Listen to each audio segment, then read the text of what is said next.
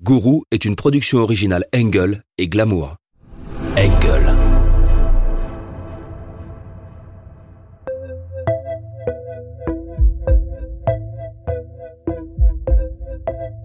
À la fin du XXe siècle, l'érosion des religions consacrées laisse la place à de nouvelles croyances qui prospèrent sur le terreau des utopies et des contre-cultures. On cherche alors dans un ailleurs cosmique des réponses à des questions éternelles. Qui sommes-nous? Où allons-nous? Quelle est la voie du bonheur? C'est dans ce bouillonnement spirituel qu'apparaît une nouvelle figure aussi inquiétante que charismatique, celle du gourou.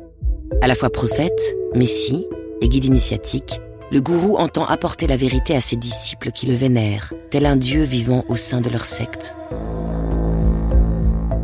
Mais entre manipulation mentale, détournement financier, abus sexuels, sacrifices humains et suicide collectif, les desseins des gourous, loin du paradis promis à ses fidèles, se révélèrent infernaux. De l'Afrique aux États-Unis, de l'Europe à l'Asie, Rock Terrio, Adolfo de Jesus Costanzo, Anna Milton Byrne, Shoko Asahara et Kiss Ranière furent autant d'incarnations de ces nouveaux archanges du mal. «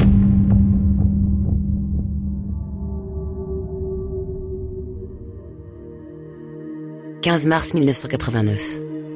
Comme chaque année, lors du Spring Break, la ville frontalière de Matamoros, au Mexique, est envahie par des hordes d'étudiants américains qui ont franchi le Rio Grande bien décidés à tout oublier le temps d'une nuit de fête. Alcool, drogue et prostitution, les rues sont désormais à leur disposition. Il est 4 heures du matin lorsque Mark Kilroy, 21 ans, étudiant en médecine à l'Université du Texas, perd ses trois amis dans la foule qui dégorge des bars pour regagner la frontière. Agar, il parcourt du regard les bandes de fêtards lorsqu'un jeune Mexicain l'aborde et lui propose de le déposer avec sa camionnette. L'Américain hésite, cherche en vain un visage familier dans le tumulte, quand il est tout à coup attrapé par des bras qui l'entraînent à l'intérieur du fond. La porte se referme alors brutalement sur lui.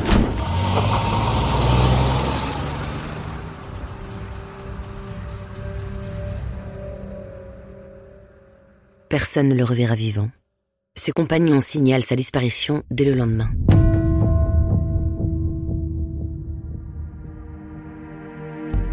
En ce mois d'avril 1989, soit quelques jours après la disparition de Mark Kilroy, l'armée et la police sont à cran. Les autorités font face à une guerre sans merci entre les trafiquants de drogue mexicains. Leur objectif Prendre le contrôle des filières de distribution de la cocaïne et de la marijuana. C'est sur ces routes qui sillonnent la région frontalière de Tamaulipas que la police et l'armée ont dressé des postes de contrôle afin de surveiller les cargaisons transportées par les automobilistes. Au loin, une Chevrolet apparaît. Au volant, un certain Séraphine Hernandez. Mais Séraphine Hernandez ne s'arrête pas au moment où on lui fait signe de se ranger sur le bas-côté. Au contraire, il appuie sur l'accélérateur et force le barrage en percutant un véhicule.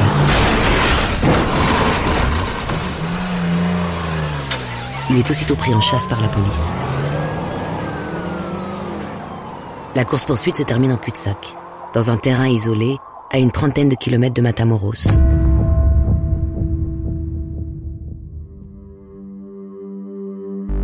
Sarafine Hernandez est cernée et se rend. Sur cette terre désolée, les policiers fouillent le ranch de Santa Elena où ils découvrent de la drogue, des armes et une armada de 4x4 équipés de téléphones cellulaires. C'est une bonne journée pour les officiers. Séraphine Hernandez les a directement conduits à une planque de trafiquants. La propriété n'est gardée que par un vieil homme à qui la police montre par réflexe, on ne sait jamais, une photo de Mark Kilroy, puisqu'il s'agit d'un Américain aux parents influents, activement recherché, contrairement à la soixantaine de Mexicains disparus dans la région depuis le mois de janvier. Le vieillard reconnaît aussitôt le jeune homme aux cheveux mi-longs et au menton volontaire. Il lui a préparé un repas il y a de ça un mois, mais il ne sait pas ce qu'il est devenu depuis. Deux jours plus tard, les membres du gang du Santa Elena sont arrêtés. Après une série d'interrogatoires musclés, Séraphine Hernandez et ses complices livrent tous une même histoire à la police. Celle d'un Cubain surnommé El Padrino, le parrain qui serait un sorcier. Celle d'un homme au pouvoir illimité qui les aurait initiés à la magie noire afin de les rendre invincibles. celle d'un rituel qu'il accomplirait avec une Mexicaine, une sorcière, qu'ils appellent la madrina, la marraine. Celle d'une pratique occulte qui impliquerait des rapts, des séances de torture et des sacrifices humains.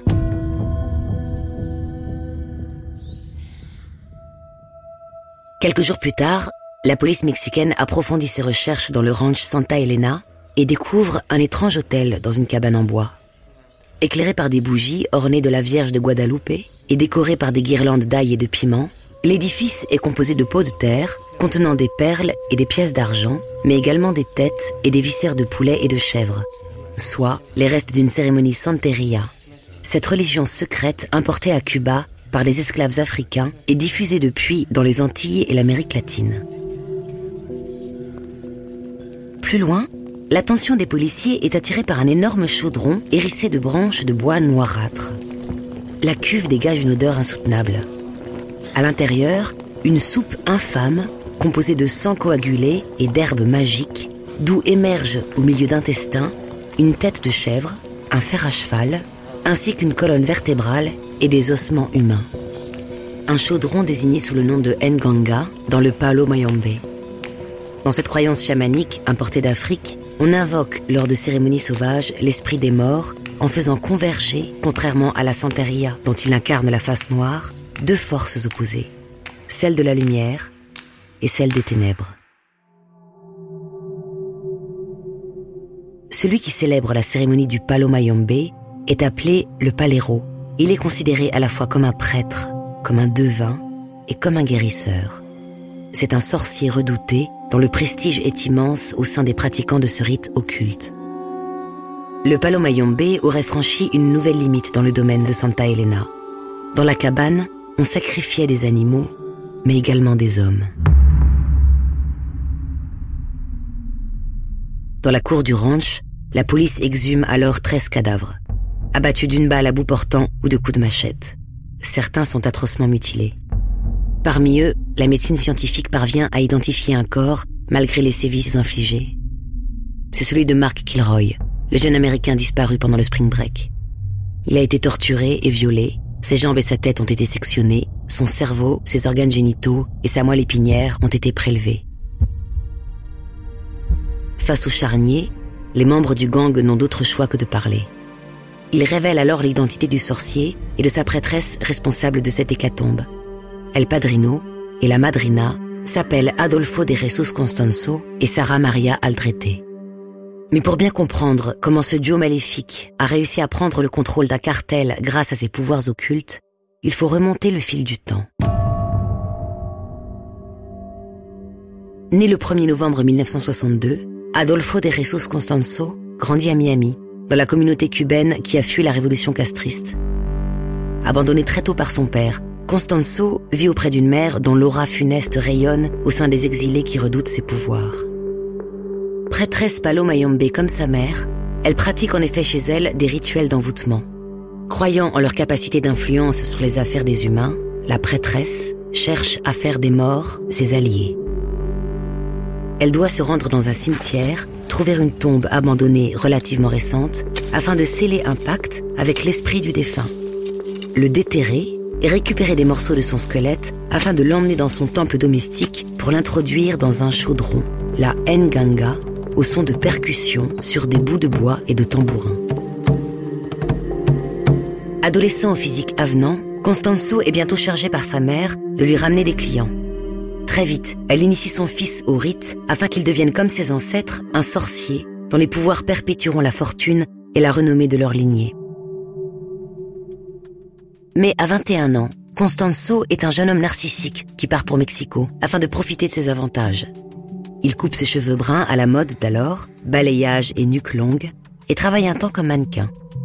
Dans le milieu de la mode, il assume ouvertement son homosexualité et fréquente bientôt l'aristocratie locale dont les liens avec les barons de la drogue sont étroits.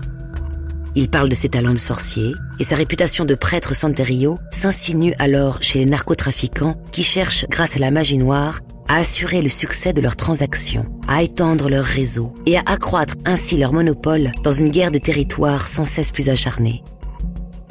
Dans un pays profondément religieux, les Mexicains, héritiers des Mayas convertis au christianisme, voue un culte très puissant aux morts, dont les esprits vivent constamment aux côtés des vivants. Comme leurs concitoyens, les narcotrafiquants, grands pourvoyeurs de cadavres devant l'Éternel, vénèrent les morts.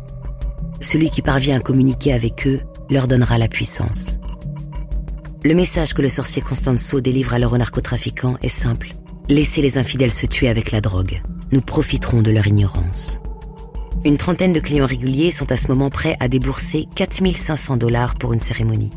S'ils le désirent, ils peuvent ajouter 450 dollars pour le sacrifice d'un boa constricteur ou 3100 dollars pour celui d'un lionceau africain.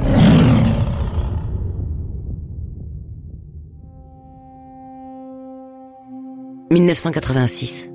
Depuis plusieurs jours, Constanzo épie les allées et venues d'une jeune femme sur le campus de l'université de Brownsville, sur la rive nord du Rio Grande. À 22 ans, Sarah Maria Aldrete est une ancienne majorette d'un mètre 85. Grande, belle, athlétique, elle suit un cursus de professeur d'éducation physique et donne des cours d'aérobic. Au bout de trois jours de surveillance, Constanzo l'arrête dans la rue pour lui proposer d'aller boire un café. Très vite, ils deviennent amants. Plus tard, il lui tirera le tarot et lui annoncera de grands bouleversements dans sa vie. Alors qu'il initie à la puissance des forces occultes, elle lui révèle ce qu'il sait déjà, ce pourquoi il la traquait avec autant d'intensité. Le petit ami de Sarah, Séraphine Hernandez, n'est autre que le neveu d'Elio Hernandez Riviera, dit Little Elio, le parrain de la famille qui contrôle Matamoros.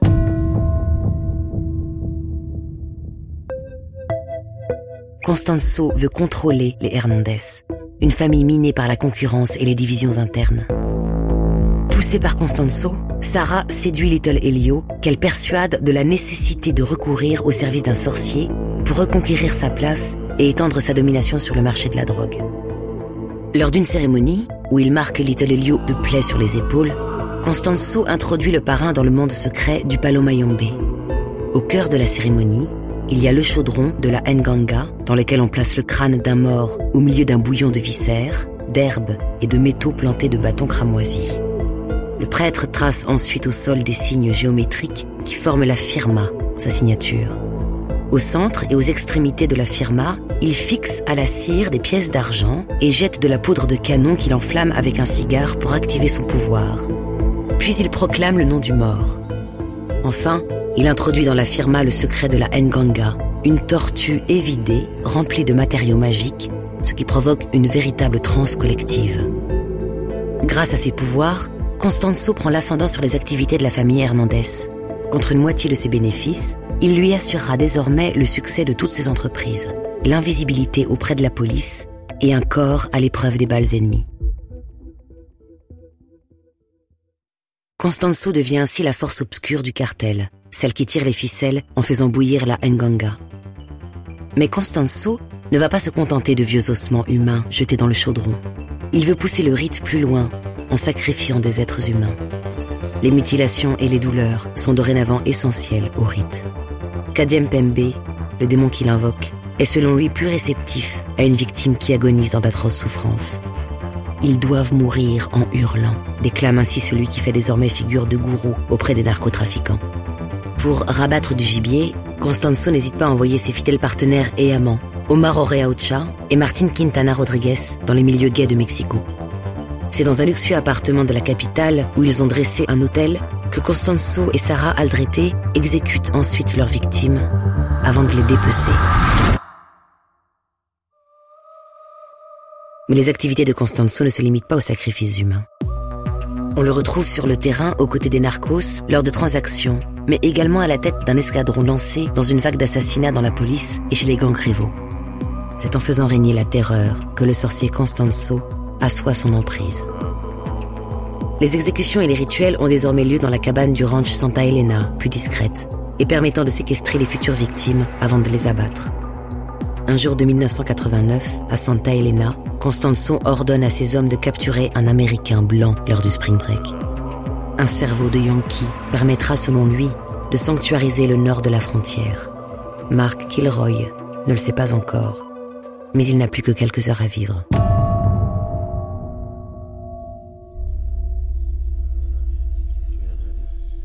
Début avril, alors que l'on déterre un treizième cadavre sous les feux des caméras, le chef de la police fédérale décide d'arrêter les fouilles et de faire appel à son propre sorcier, qui purifie les terres du ranch en les aspergeant d'eau bénite avant de mettre le feu à la cabane. La magie au Mexique touche toutes les strates de la population, jusqu'aux forces de l'ordre. Suite aux révélations du gang de Santa Elena, Constanzo et Sarah Aldrete sont à ce moment les fugitifs les plus recherchés du Mexique. Chez Sarah Aldrete, la police a trouvé des traces de sang et des vêtements d'enfants maculés. Chez Constanzo, des revues pornographiques et un hôtel dans une pièce cachée. El Padrino et la Madrina se sont retrouvés à Mexico où ils entraînent dans leur cavale Martin Quintana Rodriguez, l'amant de Constanzo, et Alvaro de Leo Valdez, dit El Dubi, le plus fidèle d'entre tous. Pendant trois semaines, ils ne cessent de se déplacer entre la capitale et la ville de Cuernavaca. En suivant la piste révélée par un informateur anonyme, la police parvient finalement à localiser les fugitifs. Il serait une poignée retranchée à Mexico dans un appartement sur Rio Sena, dans le quartier de Veronica Ansures.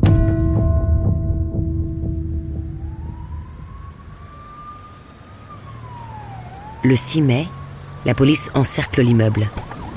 Mais Constanzo remarque les policiers arrêter un véhicule et ordonne à El Doubi d'ouvrir immédiatement le feu, tandis qu'ils se précipitent dans la cuisine pour brûler leur butin à la gazinière en hurlant que personne n'aura son argent. La police riposte et prépare l'assaut dans la cage d'escalier. Les échanges de coups de feu retentissent durant 45 minutes. Constanzo réalise qu'ils n'ont plus assez de munitions. Il ne veut pas se livrer à la police et ne veut pas tomber entre les mains de la justice. Il ordonne donc à El Doubi de l'exécuter avec Quintana Rodriguez. El Doubi refuse. Constanzo lui dit alors qu'il finira en enfer s'il n'obéit pas immédiatement.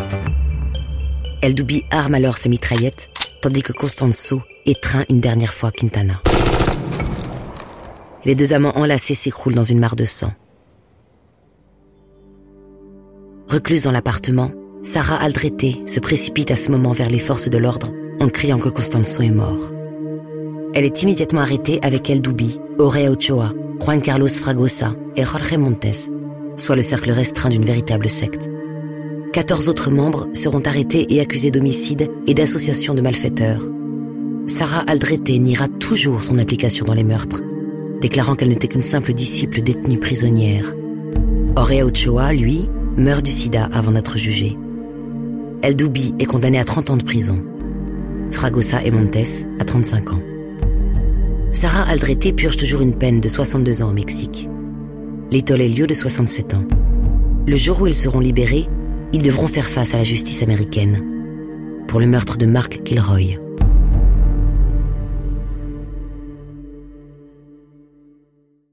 Gourou, avec la voix de Mélanie Doutet. Direction éditoriale, François Cusset, Céline Perruche et Céline Puertas. Scénario et écriture, Clovis Gou. Musique originale, Nova Materia. Supervision musicale, Jérôme Alquier et Marguerite Guiry. Réalisation, Raphaël Fruchard. Mix et sound design, Paul Fourrure et Jeff Savary. Moyens techniques, The.